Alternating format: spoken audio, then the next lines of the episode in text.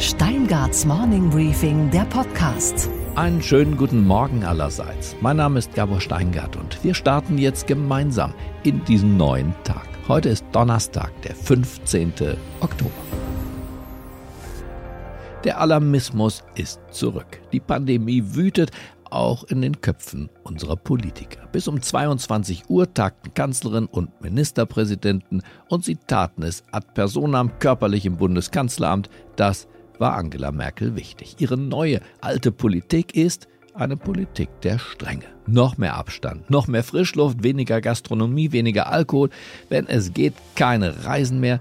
Das Unwort des Jahres heißt Geselligkeit. Es lebe der vereinsamte Mensch, sein treuester Begleiter sei die Maske. Markus Söder trat heute Nacht mannhaft, wie es in Bayern Altväter Sitte ist, vor die Presse. Herr Ministerpräsident, Ihre Corona-Depesche bitte. Und die zweite Welle ist auch absolut da. Also deswegen hat es auch keinen Sinn, sich das schön zu reden. Im Gegenteil, die Lage ist ein bisschen gefährlicher fast als im Frühjahr. Warum? Weil wir im Frühjahr die Hoffnung auf Sommer hatten und jetzt haben wir die Herausforderung des Winters. Aber was wäre da zu tun? Die Gesellschaft will gesellig und die Wirtschaft will wirtschaftlich sein. Markus Söder warf heute Nacht nochmal einen Blick in den Instrumentenkasten.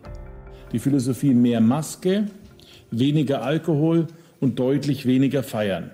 Das ist der Dreiklang an Instrumenten, die wir ja letztlich haben, wenn man das nationale Infektionsgeschehen bei uns sieht und die Erfahrungen der vergangenen Monate auch Revue passieren lässt und sie auch umsetzt.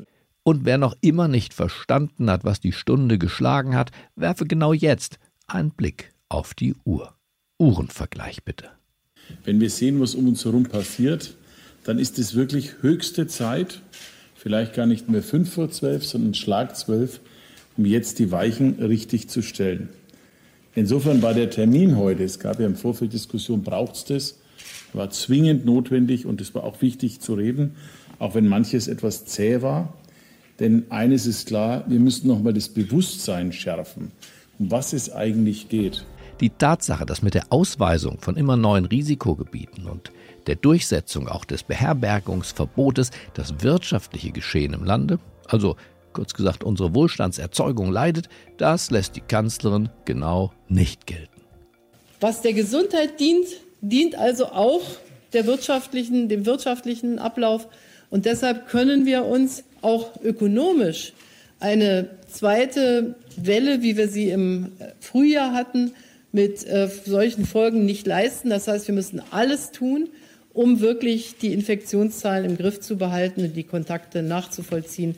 Und dazu müssen wir mit den Zahlen an einigen Stellen runterkommen. Und hat die Politik denn schon alles getan? Merkel sagt nein. Die heute Nacht mit den Ministerpräsidenten verabredeten Obergrenzen für Familienfeiern, die Durchlüftungskonzepte für die Schulen, die Sperrstunde für die Gastronomie und das lokal weiterhin unterschiedlich gehandhabte Übernachtungsverbot reichen der Bundeskanzlerin nicht aus. Wir haben heute in dem Vortrag ähm, des Wissenschaftlers, aber das wissen wir eigentlich auch noch mal sehr deutlich gesehen, dass die Zahl der Kontakte in, ähm, sehr maßgeblich ist für, das Aus, für die Ausbreitung des Infektionsgeschehens. Und deshalb gibt es auch einen Teil des Beschlusses, der mich noch nicht ganz zufriedenstellt. Da müssen wir weiter arbeiten. Und das ist äh, die Frage der touristischen Reisen aus den Risikogebieten heraus, Stichwort Beherbergungsverbot. Es geht natürlich immer noch mehr. Mehr Abstand, weniger Kontakte. Irgendwie muss sich doch das Bruttosozialprodukt unter die kritische Nullgrenze bringen lassen. Oder wie Sascha Lobo das turbulente, mancher würde auch sagen verrückte politische Infektionsgeschehen kommentierte in einer Satire. Zitat, um einen neuen Lockdown zu verhindern, regt Angela Merkel im Gespräch mit den Ministerpräsidenten als effektivstes Instrument den Lockdown an. Nur mit einem präventiven Lockdown, so die Kanzlerin, käme man noch um einen Lockdown herum. Der Virologe Hendrik Streeck vergleicht Corona mit einem Hummelstich. An beidem könne man sterben. Aber sterben müsse man eh irgendwann. Zitat Ende. Unsere weiteren Themen heute Morgen. Familienministerin Franziska Giffey spricht jetzt gleich über die Wirkung der Corona-Krise auf Kinder und Sie spricht über ihre Ambitionen auf das Amt des regierenden Bürgermeisters von Berlin. Dass Berlin toll ist, wissen wir alle. Aber die Leute wollen auch, dass es funktioniert. Unsere Börsenreporterin Sophie Schimanski berichtet, wie die neuesten Quartalsergebnisse der großen amerikanischen Banken an der Wall Street aufgenommen worden sind. Außerdem schauen wir nach Frankfurt am Main, wo die Buchmesse eines zeigt, dass Corona nicht Kulturverzicht bedeuten muss. Und Sie hören, warum sich die britische Popkünstlerin Katie Melua überbezahlt fühlt. Na sowas. In der Politik gilt ja Zurückhaltung und eine gewisse Demut als eine Tugend, die von den Profis als Schwäche gewertet wird. Familienministerin Franziska Giffey aber zeigt, dass das womöglich eine gestrige oder doch zumindest eine falsche Einschätzung ist. Sie ist im Auftreten jedenfalls eher zurückhaltend, im Ton höflich, aber in der Sache durchaus energisch. Als Bürgermeisterin im Berliner Brennpunktbezirk Neukölln, da hat sie die harte Linie ihres Vorgängers Heinz Buschkowski fortgesetzt. Denn Berlin, das hat sich, glaube ich, überall in Deutschland rumgesprochen, ist eben nicht nur arm und sexy, sondern hat auch mit Drogenkriminalität zu kämpfen, wie zum Beispiel im Görlitzer Park. Der Parkwächter ähm, hat so rosa Streifen auf dem Boden gemacht und nur in diesem Bereich darf man Drogen äh, verkaufen. Das war natürlich auch überhaupt nicht mit der Stadt abgeklärt. Seit wann darf man denn wirklich so Drogen, wie so ein Imbiss eigentlich, ne? Man sieht halt schon den Drogenkonsum, äh, manchmal auch in der Nähe vom Schwimmbad sieht man auch Heroinkonsum, das finde ich dann völlig daneben. Und auch die kriminellen Clans, die auf Kosten der Sozialhilfe leben, wie dieser Herr aus einer ZDF-Dokumentation, machen der Stadt schon schwer zu schaffen. Im Milieu ist er eine große Nummer. Szenenname Der Patron. Offiziell hat er nur eine Einnahmequelle. Ich lebe vom Sozialamt. Das Auto ist nicht meins. Viele einfache Mieter dagegen leiden unter steigenden Mieten und dem zu knappen innerstädtischen Wohnraum. Das ist alles eine Frechheit. Also es werden nur Luxuswohnungen gebaut, aber keine Wohnung für, sage ich mal, normalsterbliche Leute.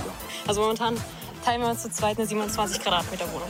Da sind die Miete sind so hoch gestiegen ohne Ende. Keine Mietkontrolle, nichts, äh, keine Mietpreiskontrolle. Mein Kollege Gordon Repinski, der stellvertretende Chefredakteur von The Pioneer, hat mit Franziska Giffey gesprochen. Zunächst mal, welche Überraschung ging es um Corona? Guten Tag, Frau Giffey. Ja, guten Tag, Herr Repinski. Wir haben mittlerweile über 5000 Neuinfektionen am Tag. Was bedeutet das? Was, äh, auf was für einen Herbst, auf was für einen Winter steuern wir zu? Naja, das wird schon keine leichte Zeit, die vor uns liegt. Und ähm, wir haben, ich komme im Prinzip gerade aus der Kabinettssitzung. Natürlich ähm, war das das prägende Thema. Und ich habe äh, heute eingebracht auch nochmal den Gedanken, dass natürlich so etwas, wie wir es schon mal hatten, die Schließung von Kitas und Schulen, wirklich das aller, allerletzte Mittel sein muss, sondern dass wir alles tun, um zu verhindern, dass es nochmal zu so einer äh, Schließung kommt, wie wir sie hatten, weil wir schon gesehen haben, dass das hohe Bürden bedeutet hat für die Kinder, für die Familien. Und ähm, deswegen ist es so wichtig, dass wir darauf achten, dass eben jetzt auch so viel wie möglich Vernunft waltet. Ja? Beherbergungsverbot, glauben Sie, dass das ein Thema ist, bei dem die Politik übers Ziel hinausgeschossen ist? Ich denke, dass die große Skurrilität eben darin liegt, wenn plötzlich im einen Land das geht und im anderen das. Und gerade bei Berlin und Brandenburg ist es natürlich sehr extrem jetzt auch. Die Stadt lebt von den Pendlern. Es sind ganz viele Menschen, die in die eine Richtung jeden Tag kommen und in die andere Richtung dürfen sie nicht. Und ähm, das ist schwer vermittelbar einfach. Und wenn man so eine Regelung findet, dann muss sie so abgestimmt sein, dass dafür gleiches Recht für alle gilt. Und das ist die Hauptproblematik ja im Moment. Das große Bild sind natürlich eher die Wirtschaftsfolgen. Da gab es jetzt gerade das Gutachten, das gesagt hat, es geht mit der Wirtschaft in Deutschland doch ein bisschen weiter bergab noch, als wir es ohnehin schon erwartet hatten. Die Frage ist äh, immer, die man sich dann, glaube ich, stellt, ob wir das Gleichgewicht zwischen den Maßnahmen und den gesellschaftlichen, wirtschaftlichen Folgen richtig im Blick haben, ob wir es richtig justieren. Was wäre da Ihre Antwort im Moment? Ich finde, man muss schon klar machen, dass man das in Phasen einteilen muss. Am Anfang war ja wirklich diese ganz starke gesundheitliche Problematik, dass auch unter allen Umständen der Versuch, eben das Infektionsgeschehen einzudämmen. Deswegen ist es ja zu diesen Komplettschließungen gekommen. Wir haben dann sehr, sehr schnell auch wirtschaftliche Hilfsmaßnahmen gemacht, damit eben Arbeit nicht verloren geht, damit Menschen in Kurzarbeit gehen können und nicht entlassen werden, damit ähm, der Wirtschaft Überbrückungshilfen gezahlt werden. Das ist in, in großem Maße passiert. Da sind wir auch noch immer dabei dabei. Für uns war wichtig im Familienministerium, dass eben auch die sozialen Einrichtungen nicht der Krise zum Opfer fallen. Von der Jugendherberge über die Familienferienstätte, über den internationalen Jugendaustausch, auch das ganze Thema überhaupt äh, Kinder- und Jugendhilfe, Kinder- und Jugendschutz. Da stand für uns im Mittelpunkt, wie wir die ganzen Einrichtungen, die das machen, auch erhalten können. Und ähm, dann gab es ja auch dort finanzielle Hilfen, das war ganz wichtig. Und jetzt die letzten Monate waren eigentlich davon geprägt, wieder in so einen Regelbetrieb zurückzukehren. Und das wird natürlich angesichts der neuesten Entwicklungen ein Stück weit wieder in Frage gestellt. Das muss man schon sagen. Der baden-württembergische Ministerpräsident Winfried Kretschmann hat einen Satz gesagt, nämlich die Alten müssten beim Klima solidarisch sein, die Jungen beim Thema Feiern und Corona. Mhm. Ist das ein Satz, den Sie richtig finden oder ist das ein falsches Gegeneinander aufwiegen? Also ich finde, das ist ein stark vereinfachender Satz, der die Wirklichkeit in dieser Form nicht so abbildet, weil das, der, Satz sagt nichts anderes, als dass es keine alten Menschen gibt, die sich für Klimaschutz interessieren und keine jungen Menschen, die vernünftig sind. Und das finde ich nicht in Ordnung. Ich finde, wir machen einen großen Fehler, wenn wir hier die Generationen gegeneinander ausspielen und im Prinzip auch negieren, dass die Grenze doch nicht zwischen alt und jung verläuft, sondern zwischen vernünftig und unvernünftig. Und ich habe viele, auch ältere erlebt. Denken Sie mal an die Bilder aus diesen ganzen Querdenker-Demonstrationen. Ich habe da nicht in der Mehrzahl junge Leute gesehen, die den Fakt Corona, die Krankheit und auch die Auswirkungen leugnen und negieren, äh, die Schutzmaßnahmen, die, die auch gemacht worden sind. Und ich finde, man kann nicht pauschal sagen, die ganze junge Generation ist unvernünftig und will nur Party machen. Das wird dem nicht gerecht. Wenn Leute sich Fehlverhalten nicht an die Regeln halten, ist mir das Alter völlig egal. Da muss man konsequent dagegen vorgehen. Aber eine Gruppe gegen die andere auszuspielen, finde ich nicht in Ordnung. Und dann wollte Gordon auch wissen, welche Ambitionen die jetzige Familienministerin auf Landesebene hat, wenn es um ihre Heimatstadt geht, um Berlin. Da möchte sie nämlich, das ist ein offenes Geheimnis, die nächste regierende Bürgermeisterin werden. Sie treten an für das Abgeordnetenhaus äh, und dann eben auch in zwei Wochen zum mhm. Landesvorsitz für die SPD. Was ja. ist da Ihre Idee? Warum machen Sie das? Naja, ich sag mal, ich bin Berlinerin und ich liebe meine Stadt und ich möchte gerne, dass es meiner Stadt gut geht, dass es sich gut entwickelt. Wir wissen alle, dass äh, im Moment die Umfragewerte für die SPD nicht so gut aussehen und ich wünsche mir, dass das besser wird. Und ich glaube, dass ähm, Berlin wirklich auch eine gute sozialdemokratische Regierung gut vertragen kann. Eine Regierung, eine Partei, die die ganze Stadt im Blick hat, die sich darum kümmert, dass wir eben nicht nur die Innenstadt denken, sondern auch die Außenbezirke, die darauf setzt, dass wir eine gerechte Verteilung von Ressourcen haben, die ähm, die gebührenfreie Bildung, die ist ja in Berlin umgesetzt. Wir müssen darauf achten, dass sie die Qualität hat, die wir brauchen und äh, dass sie auch ähm, berücksichtigt das Wachstum der Stadt. Ja, also wenn ich überlege, was hier in den letzten Jahren an Kita-Plätzen geschaffen wurde, aber in der Bevölkerung wird dis diskutiert, dass es zu wenige gibt. Ja, wenn ich im Bundesgebiet unterwegs bin, sagen mir Leute, Mensch, also hier, dass die Kita irgendwie bis 18 Uhr offen hat und dass es für alle Kinder ein Hortangebot gibt, undenkbar. Ja, wir sprechen gerade auf Bundesebene über die, den Rechtsanspruch auf Ganztag in der Grundschule. Das ist hier in Berlin längst Realität und das ist sind Errungenschaften der Und ähm, das ist mir wichtig, dass dafür die SPD steht und dass wir sagen, wir arbeiten für eine funktionierende Stadt, für eine Verwaltung, die diese Herausforderung auch hinkriegt. Und auch für den Stolz in dieser Stadt, der sagt, Mensch, toll, was Berlin alles hat und wie viel geschaffen worden ist. Und da wollen wir auch weitermachen. Und deswegen habe ich gesagt, ich trete an, um da ähm, auch die Berlinerinnen und Berliner davon zu überzeugen, dass die SPD ein gutes Konzept hat, auch für die Zukunft dieser Stadt. Und das machen Sie dann auch als Spitzenkandidatin bestimmt. Also wir haben ja jetzt erstmal den Parteitag und ich bin ähm, äh, für meine Partei zu vielen Dingen bereit, aber ich möchte, dass meine Partei erstmal sagt, ja, wir können uns das vorstellen, wir wollen das, dass du unsere Vorsitzende bist. Und ich trete ja gemeinsam an in einer Doppelspitze mit dem Fraktionsvorsitzenden Reit Saleh hier im Abgeordnetenhaus. Wir haben uns entschieden, dass wir das zusammen machen. Ich halte es auch für ganz wichtig, dass Fraktion und Partei und Landesregierung eng zusammenarbeiten, dass man auch immer klar hat, dass es eine SPD, die da spricht und nicht drei. Und ähm, das wollen wir zusammen machen. Und dann gucken wir mal, was noch draus wird. Ich fand interessant, was Sie für ein Bild von Berlin gerade gezeichnet haben. Das war ein, ähm, ein Bild von Sicherheit, Verkehrsinfrastruktur, mhm. aber auch äh, Betreuungsinfrastruktur. Ein sehr pragmatisches Bild von mhm. der Stadt gezeichnet. Wenn ich das mal spiegle mit dem Satz, der, glaube ich, jedem zuerst einfällt über Berlin, äh, arm aber sexy, den Klaus Wowereit mal geprägt hat, äh, dann ist das das Gegenteil. Ich meine, zu der Zeit, in der Klaus Wowereit hier die Verantwortung für diese Stadt übernommen hat, hat dieser Satz wirklich den Nerv der Zeit getroffen. Und er hat damit auch eine gute Entwicklung für die Stadt ja bewirkt. Das ist einfach eine Stadt, die eine unheimliche Anziehungskraft hat. Da sind wir. Das ist geschafft worden in den letzten Jahren. Aber was eben an manchen Stellen noch nicht so gut äh, ist, ist, dass die Stadt in den, sag ich mal, Basics nicht so ganz immer funktioniert, wie das die Bürger erwarten würden. Und am Ende des Tages, dass Berlin toll ist, wissen wir alle. Aber die Leute wollen auch, dass es funktioniert. Ja?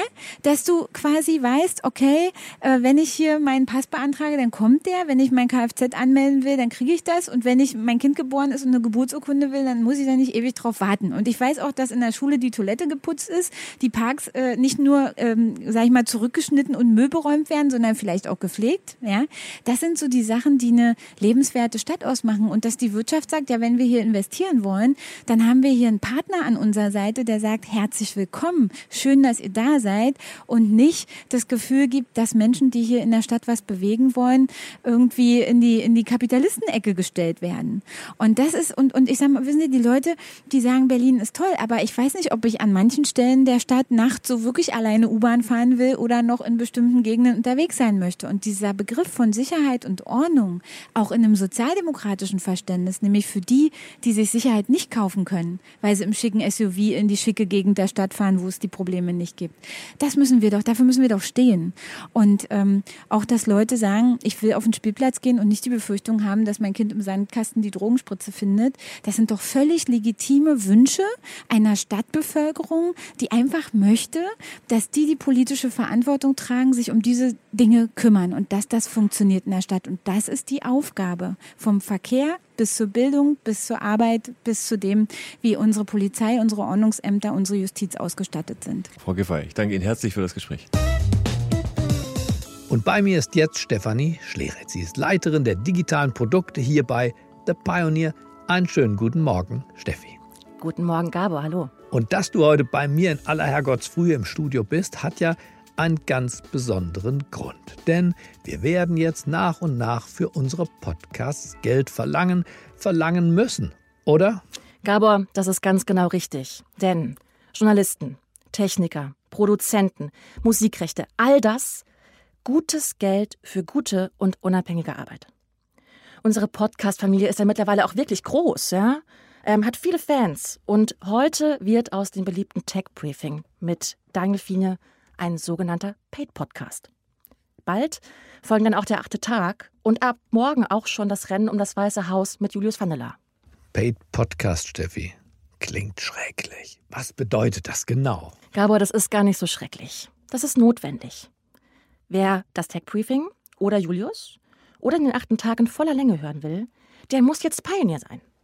Die Mitgliedschaft kann man auf unserer Homepage thepioneer.de kostenpflichtig abschließen. Und das ist wirklich ganz einfach. Okay, einfach, aber kostenpflichtig klingt dennoch gefährlich. Sag uns die Wahrheit. Was kostet der Spaß? Also es geht schon bei 10 Euro im Monat los.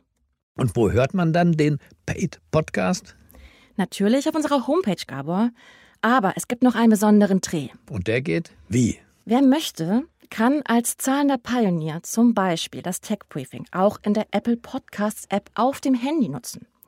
Das heißt ganz konkret, wenn man bisher über das iPhone gehört hat, über die Apple Podcast App, kann man das auch in Zukunft tun. Das ist quasi inklusive. Auf der Homepage gibt es die notwendige Hilfestellung dazu.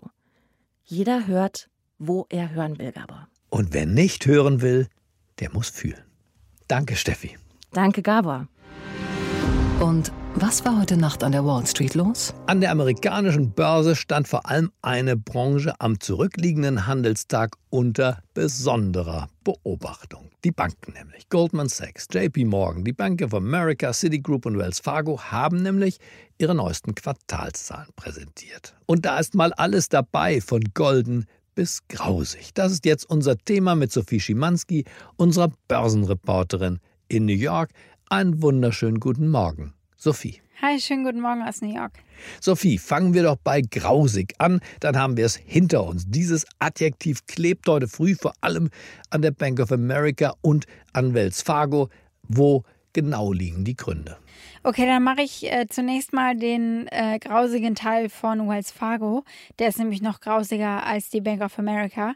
Der Gewinn der Bank ist eingebrochen um 56 Prozent und äh, der Zinsüberschuss von Wells Fargo ist gegenüber dem Vorjahreszeitraum um 19 Prozent zurückgegangen. Und äh, Wells Fargo kämpft natürlich immer noch auf der anderen Seite auch mit Altlasten, mit alten Skandalen. Äh, und dann mussten sie eben äh, eine Milliarde an Dollar zur Seite legen anlegen, um Kreditausfälle aufzufangen. Und dann kommen noch Hunderte von Millionen Dollar an Restrukturierungskosten hinzu.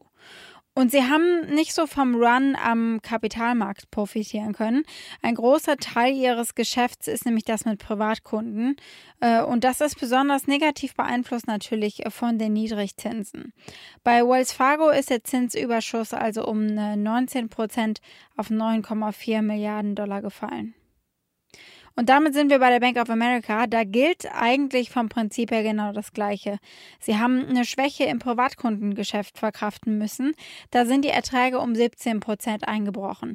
Der Zinsüberschuss bei der Bank of America lag mit 10,2 Milliarden Dollar niedriger, äh, als Analysten das erwartet hatten. Und so ist der Nettogewinn bei der Bank of America im dritten Quartal um 16 Prozent eingebrochen. Die Gesamterträge sind äh, im Quartal um 11 Prozent zurückgegangen. Und sie haben weniger Umsatz gemacht als erwartet. Im selben Finanzmarkt haben andere Banken die Anleger regelrecht bekämpft begeistert, Sophie. Goldman Sachs, JP Morgan zum Beispiel. Was haben die beiden denn besser gemacht als die Konkurrenten? Ja, es ist das, was ich gerade angedeutet habe. Es ist eine Frage des Geschäftsmodells und wie sie aufgestellt sind. Äh, bei den beiden Banken ist der Investment-Banking-Bereich wichtiger und damit haben sie erheblich profitieren können und auch äh, Schwächen ausgleichen können durch äh, eben viel positive Aktivität im Kapitalmarkt, durch die gute Stimmung bei den Anlegern. Und damit ist Goldman Sachs die Corona-Krise vorerst offenbar losgeworden. Die Bank hatte im dritten Quartal im Vergleich zum Vorjahr fast doppelt so viel Gewinn gemacht. JP Morgan Chase hat einen Quartalsgewinn von 9,4 Milliarden Dollar angemeldet oder 4 Prozent mehr als im Vorjahreszeitraum.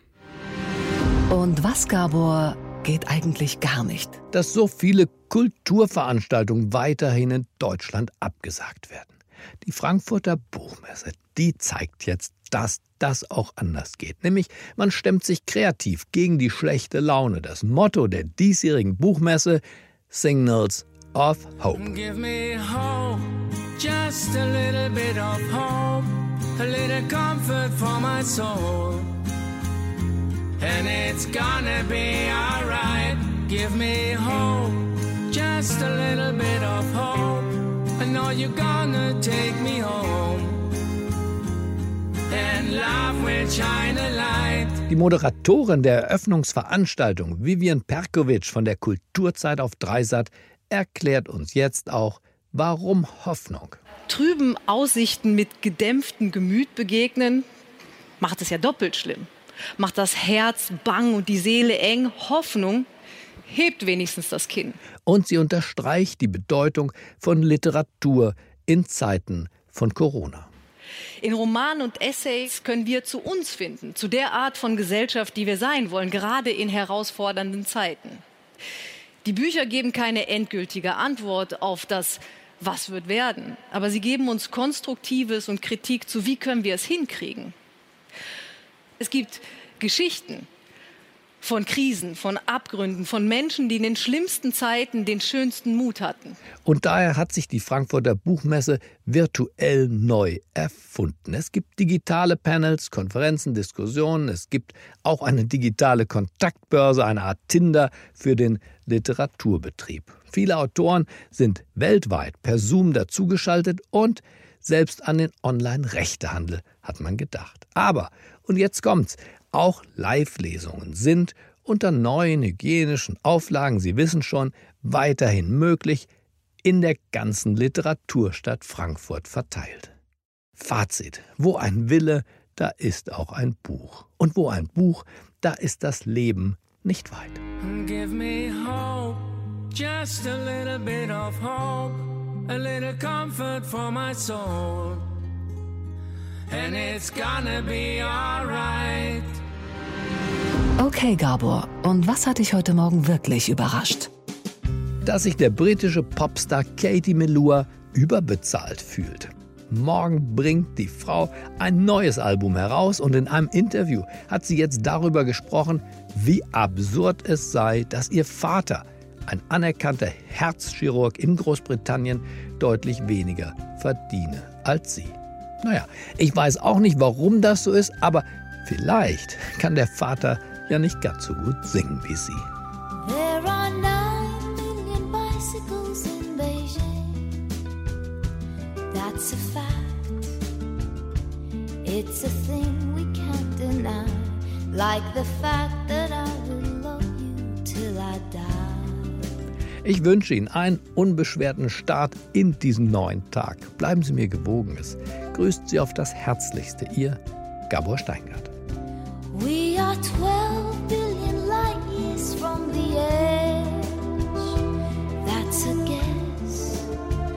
No one can ever say it's true. But I know that I will always be with you.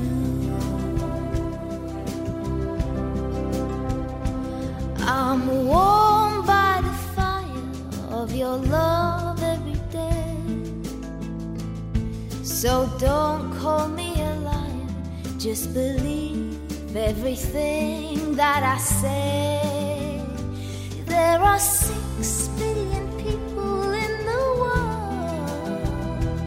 more or less, and it makes me feel quite small. But you're the